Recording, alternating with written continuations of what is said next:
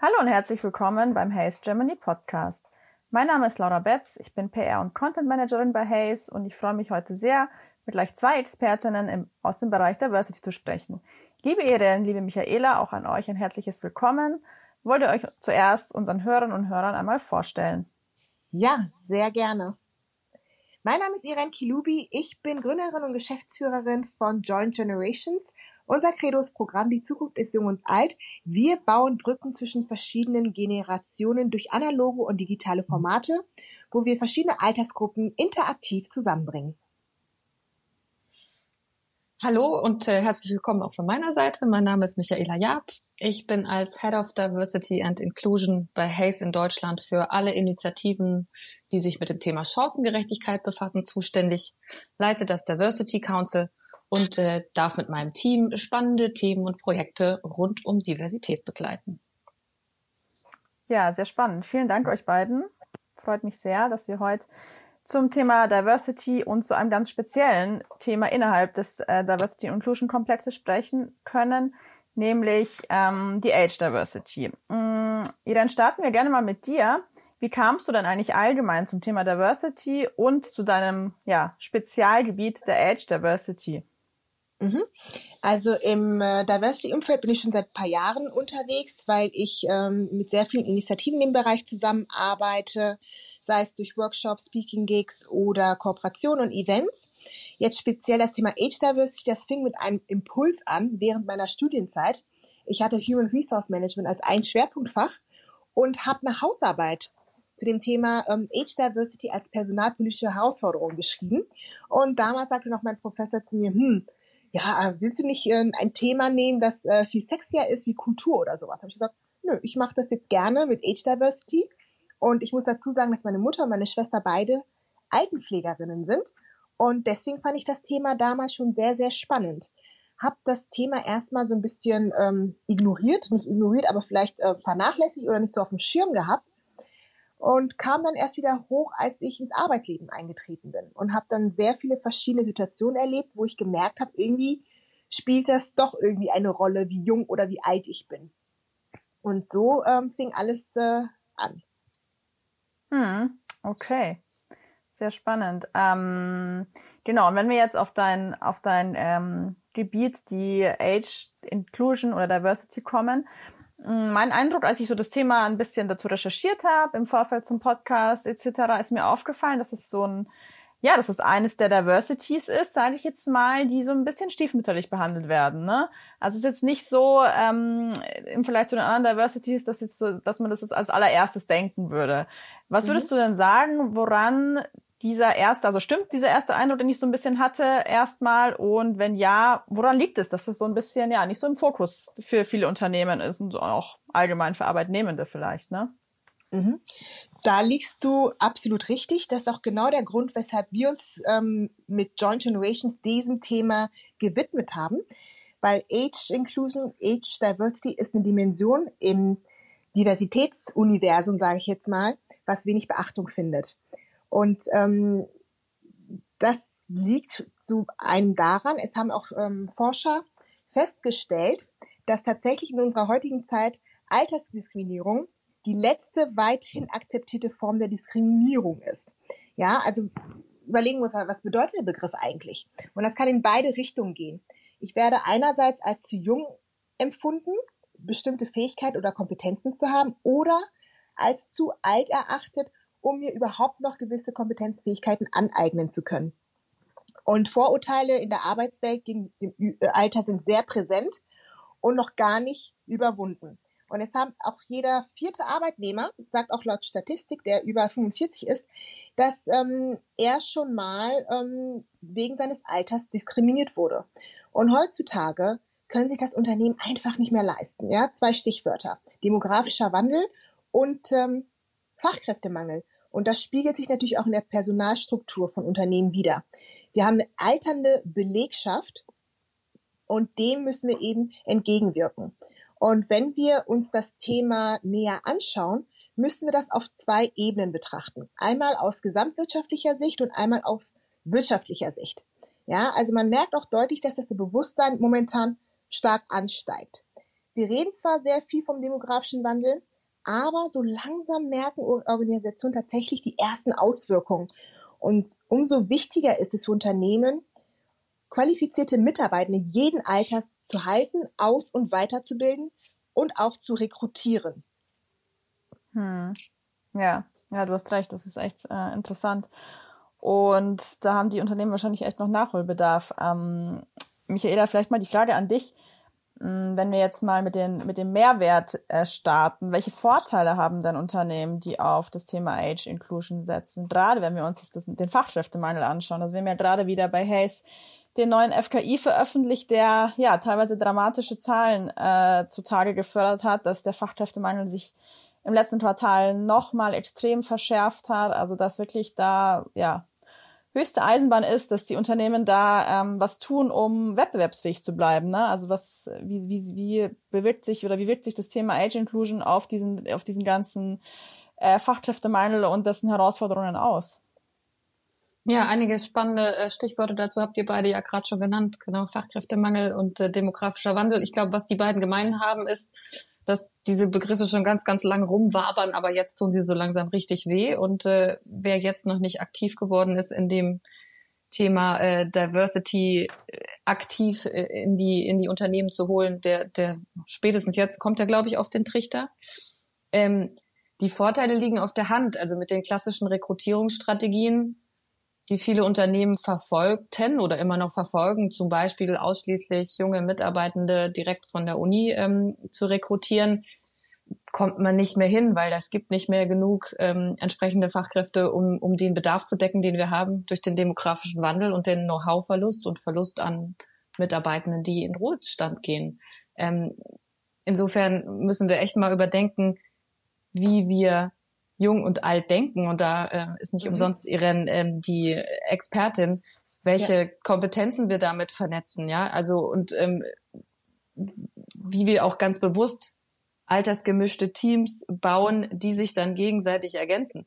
Wie wir insgesamt bei Unternehmen über Quereinstiege nachdenken. Kann man mit Mitte 40, Mitte 50 ähm, nochmal ganz neu anfangen? Warum denn nicht? Wie kann man nochmal dazulernen? Na klar kann man das. Es gibt äh, mhm. äh, tausend Ideen zu Upskilling und Reskilling und lebenslangem Lernen. Ja. Ähm, aber wir müssten jetzt mal aufhören, drüber zu reden und damit anfangen. Oder, Irene? Sehe ich genauso. Also ähm, da hast du mir auch schon eine gute Steilvorlage gegeben. Ja, Jung und Alt müssen irgendwie zusammengebracht werden.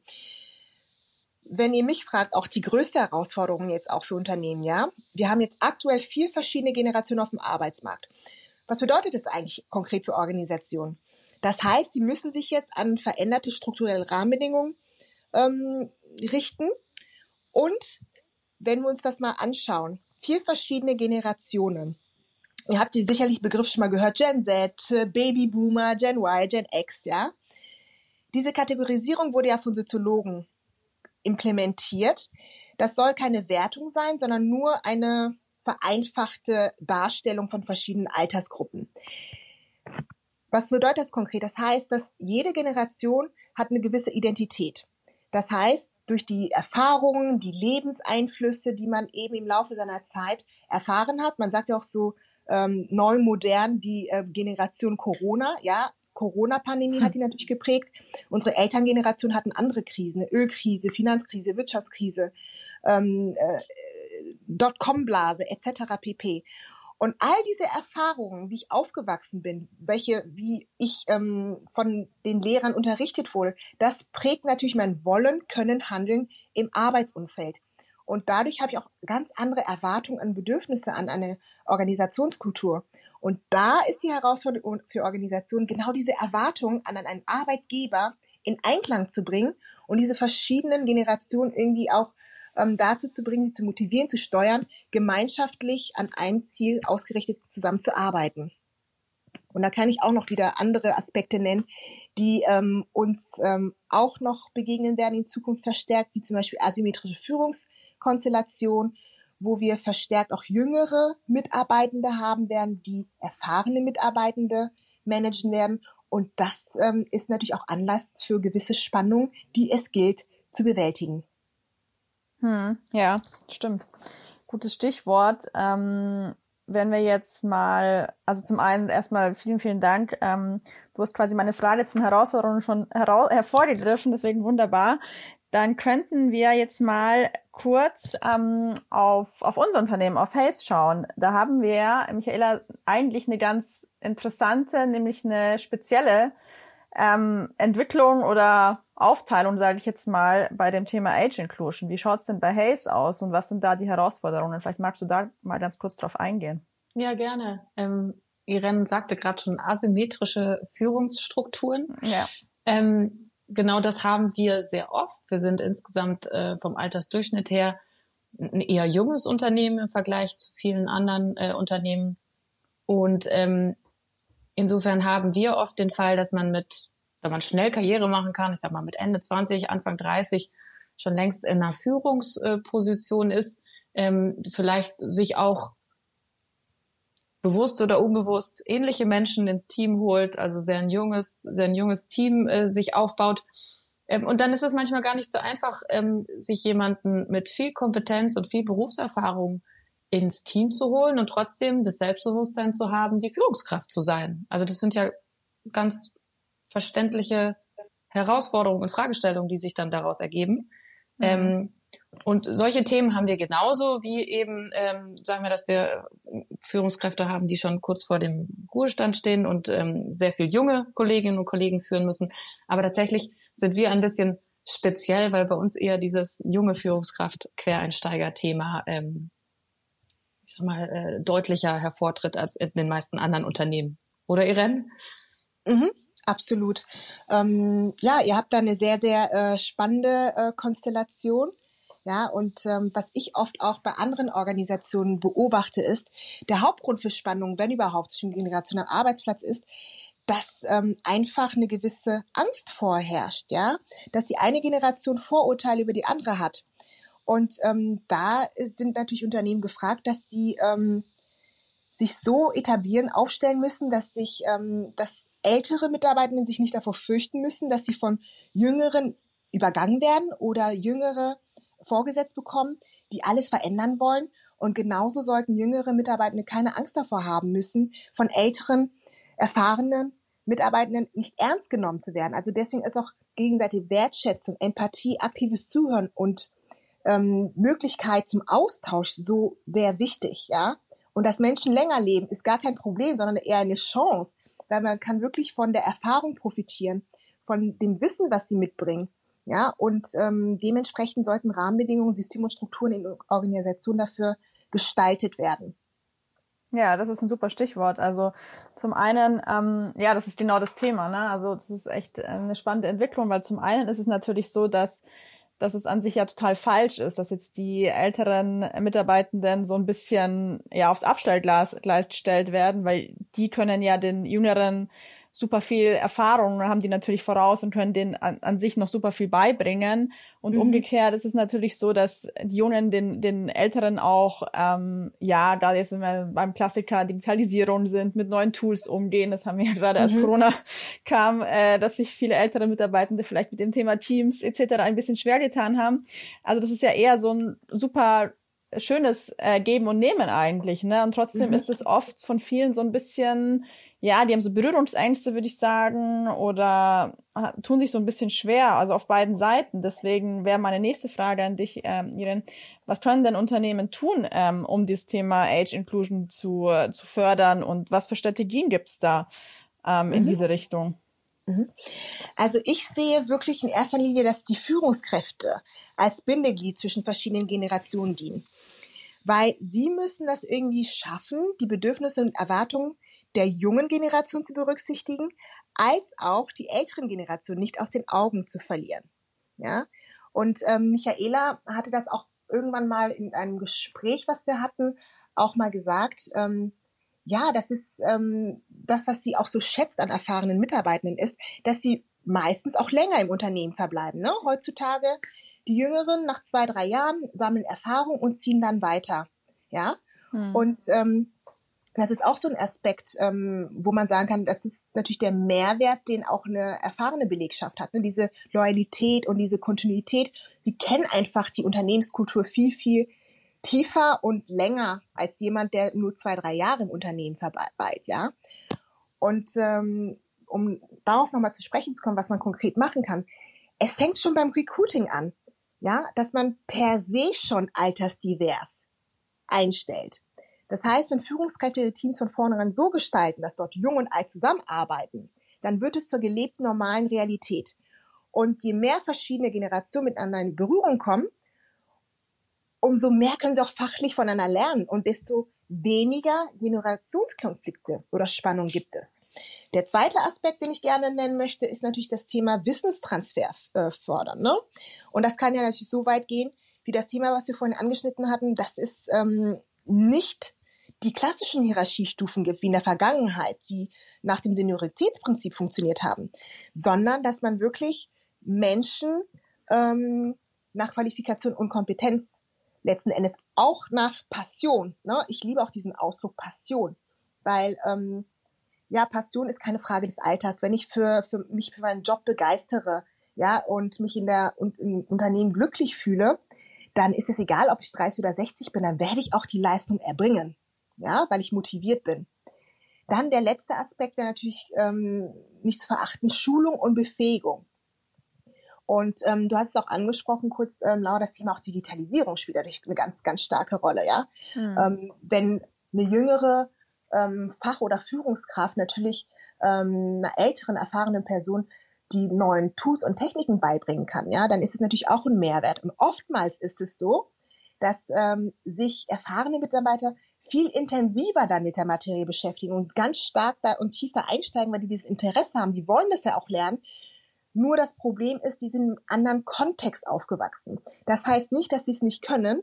Ja, das heißt einfach nur, die sind nicht natürlich mit diesen Technologien aufgewachsen. Und da können sie natürlich auch ähm, von der ähm, Bereitschaft, denen dieses Wissen zu vermitteln, von Jüngeren profitieren. Ja, und leider, ähm, da gab es auch eine Studie vom DDN, ich weiß nicht, ob ihr das kennt, ähm, das Demografie-Netzwerk Deutschland. Das hat ergeben, dass tatsächlich die meisten Organisationen ähm, um die Hälfte weniger in die ältere Belegschaft investieren als in die jüngere. Und da herrscht natürlich auch ein klares Defizit. Um das zusammenzufassen, Strategien sollten allen äh, Mitarbeitenden jeden Alter zur Verfügung stehen. Das heißt, sämtliche Programme sollten auf verschiedene Altersgruppen ausgerichtet werden, Schulungen sollten darauf ausgerichtet werden und natürlich auch ähm, die Interaktion zwischen verschiedenen Generationen sollte gewährleistet werden. Hm. Ja. Darf ja, ich da einmal kurz dazwischen fragen? Ja, gerne. Ähm, ich, also unterschreibe ich alles zu 100 Prozent. Ähm, nur ich spreche oft in meiner, in, in meinem Kontext auch mit kleineren und mittelständischen Unternehmen, die sich natürlich schwer tun, ähm, all diese unterschiedlichen Angebote an den Start zu bringen, alle Generationen mitzudenken. Was wäre denn aus deiner Sicht so ein erster Schritt, den auch die machen könnten? Genau. Also es gibt ja zwei ähm, Ansätze, was ich oft beobachte in Unternehmen. Es gibt diese separaten Schulungsprogramme. Die sind nur für Auszubildende, nur für Praktikantinnen oder nur für Executives. Warum mischt man die denn nicht einfach mal erstmal zusammen? Das wäre so ein erster Ansatz, ähm, den ich empfehlen könnte. Dann ähm, gibt es auch, das habe ich auch, das, da wurden auch Stimmen laut, die gesagt haben, die meisten Programme, die beziehen sich auf die jüngere Belegschaft, ne, diese Trainee-Programme, ähm, diese Junior-Programme. Und das sehe ich auch verstärkt bei den ganzen KMUs, weil die natürlich Nachwuchskräfte äh, rekrutieren wollen und sich dafür attraktiv machen wollen und bieten solche Trainee-Programme oder Junior-Programme an, wo ich auch empfehlen könnte, ja, warum bindet ihr nicht auch die erfahrenen Mitarbeitenden in diese Programme mit ein? Ja, dann hat man da schon zwei Fliegen mit einer Klappe geschlagen. Und es gibt natürlich auch immer ganz viele kostengünstige ähm, Alternativen, wie man das bewerkstelligen kann. Ne? Das fängt bei ähm, Reverse Mentoring Programmen an etc. pp. Ja, aber da können wir auch noch mal gleich noch mal näher drauf zu sprechen kommen. Ja, super. Genau, gerne. Michaela, hat es deine Frage soweit beantwortet? Absolut, danke dir. Irin. Sehr gut. Ja, danke genau. für die Frage. ja, echt eine spannende ja. Frage. Da die, mhm. die Mittelständler, die werden ja in Deutschland, obwohl die so wichtig sind, immer so ein bisschen vergessen. Und für die ist natürlich der Fachkräftemangel auch extrem, ne? weil die natürlich nicht dieses Image haben, was große Konzerne oft bieten können. Also deswegen Absolut. ist es ein super also, wichtiges Thema. Mhm. Die wird sogar noch härter treffen, leider. Mhm.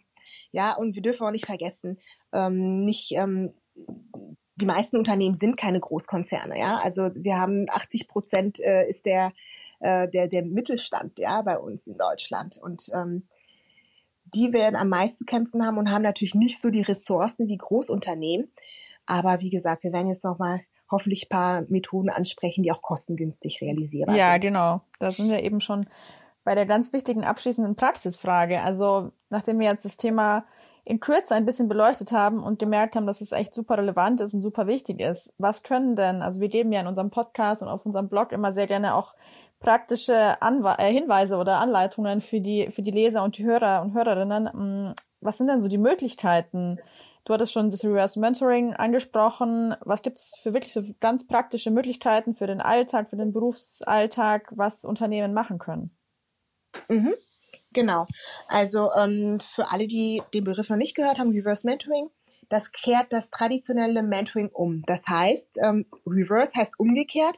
Das heißt, hier werden tatsächlich ähm, Jüngere mit Älteren ge gematcht, also zusammengebracht, wo ähm, die jüngere Person die erfahrene Person begleitet, coacht für einen längeren Zeitraum. Ja, und das sorgt eben für intergenerativen Wissenstransfer.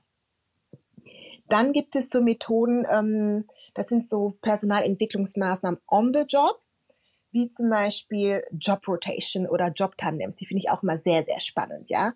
Das, ähm, ich gebe erst einfach mal so ein plakatives Beispiel im Handwerk. Da ist äh, jemand, der schon seit 40 Jahren im Betrieb und ähm, dann teilen die sich einfach für einen gewissen Zeitraum den Aufgaben- und Arbeitsbereich und können wirklich von den verschiedenen Herangehensweisen und ähm, methodischen Wissen und Arbeiten profitieren. Das wäre so eine Methode. Dann auch ähm, die Woll-Methode, Working Out Loud, finde ich auch sehr, sehr spannend. Ähm, wer es nicht kennt, das sind sogenannte selbstorganisierte Fachjargon heißt es Circles oder Kreise, wo sich in der Regel drei bis fünf Personen zusammenfinden.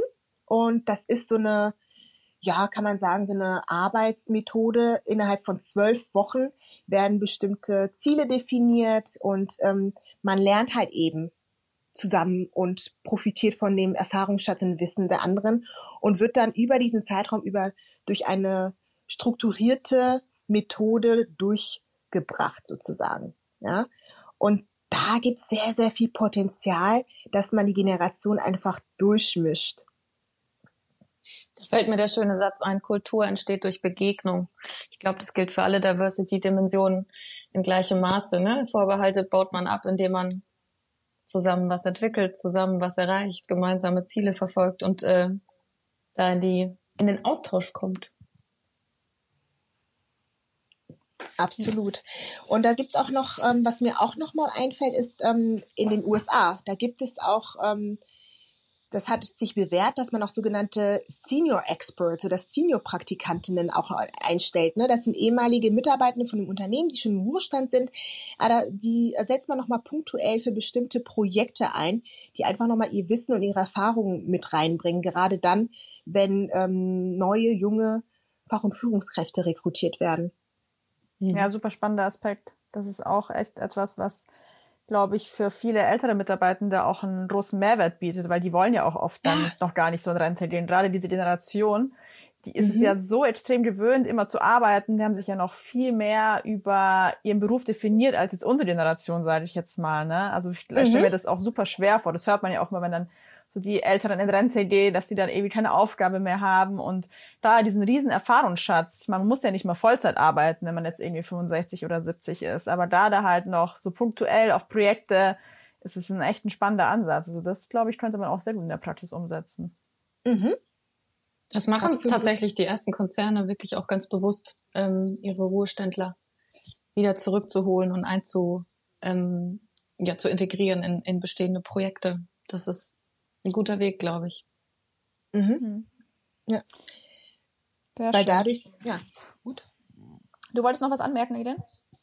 Nein, also ich ähm, finde das auch sehr wertvoll, dass das jetzt ähm, langsam Anklang findet, weil ähm, das wird sich auch nochmal verschärfen, ja, dass Unternehmen einerseits schauen müssen, wie können sie noch längerfristiger das Wissen der fahrenden Mitarbeitenden aufrechterhalten und sich aber gleichzeitig attraktiv zu machen für Nachwuchskräfte. Das ist ein Spagat. Absolut, das ist ein Spagat. Ne? Also ja. ich glaube, da kannst du auch ein Lied von singen, oder Michaela?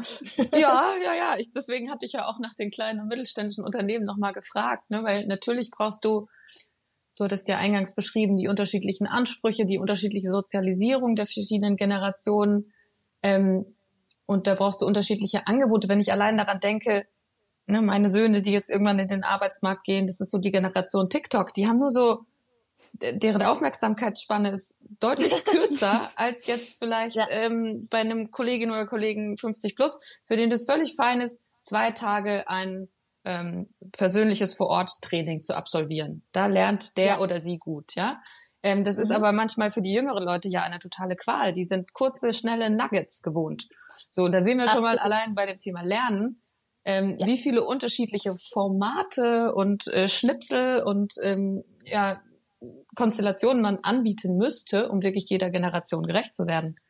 Insofern, Absolut. da muss man sich, glaube ich, als Unternehmen ganz gut fokussieren und gucken, okay, wo fangen wir an? Was sind jetzt so die größten Handlungsfelder? Ähm, sonst kann man sich auch in dem Thema, wie in vielen anderen Diversity-Themen, ziemlich verzetteln. Absolut, ja da gilt es wirklich zu priorisieren ne? und auch zu gucken, in welche Richtung das geht. Ich würde mich immer, immer auf die Gemeinsamkeiten erstmal besinnen. Was haben denn sämtliche Generationen gemein? Ja, und ich glaube, ähm, wenn man so Aspekte anspricht wie Wertschätzung, äh, wollen sich motiviert fühlen, wollen ähm, gesehen, geachtet werden und die Organisationskultur darauf ausrichtet, dann macht man eigentlich schon mal gar nichts falsch. Ja, und ich sag mal so die ganzen harten Faktoren, die da noch dazukommen, ja, welche Weiterbildungsmaßnahmen, welche Onboarding-Maßnahmen ähm, präferiert die jeweils andere Generation, das kommt dann noch hinzu. Ja, sehr schön. Ja, das ist doch ein sehr schönes Schlusswort. Ähm, wir könnten sicher noch, ich merke schon, wir könnten noch ganz lang weitersprechen. Wir haben auch schon im Vorfeld gesagt, wir sollten auf jeden Fall einen zweiten Teil noch aufnehmen, weil noch ganz viele Fragen innerhalb dieses spannenden Themas noch gar nicht zur Sprache kamen, aber wir haben leider nur eine halbe Stunde Zeit. Deswegen vielen, vielen Dank euch beiden für das spannende Gespräch, den Austausch. Mir hat super viel Spaß gemacht und ähm, vielen Dank natürlich auch unsere Podcast-Hörerinnen und Hörern fürs Zuhören. Ähm, wenn ihr jetzt noch mehr zum Thema erfahren wollt, dann freuen sich Dr. Irene Kilubi und die Michaela Japp natürlich auch über eine Kontaktaufnahme, zum Beispiel über LinkedIn. Vielen Dank euch. Tschüss, Dankeschön. Dankeschön. Tschüss.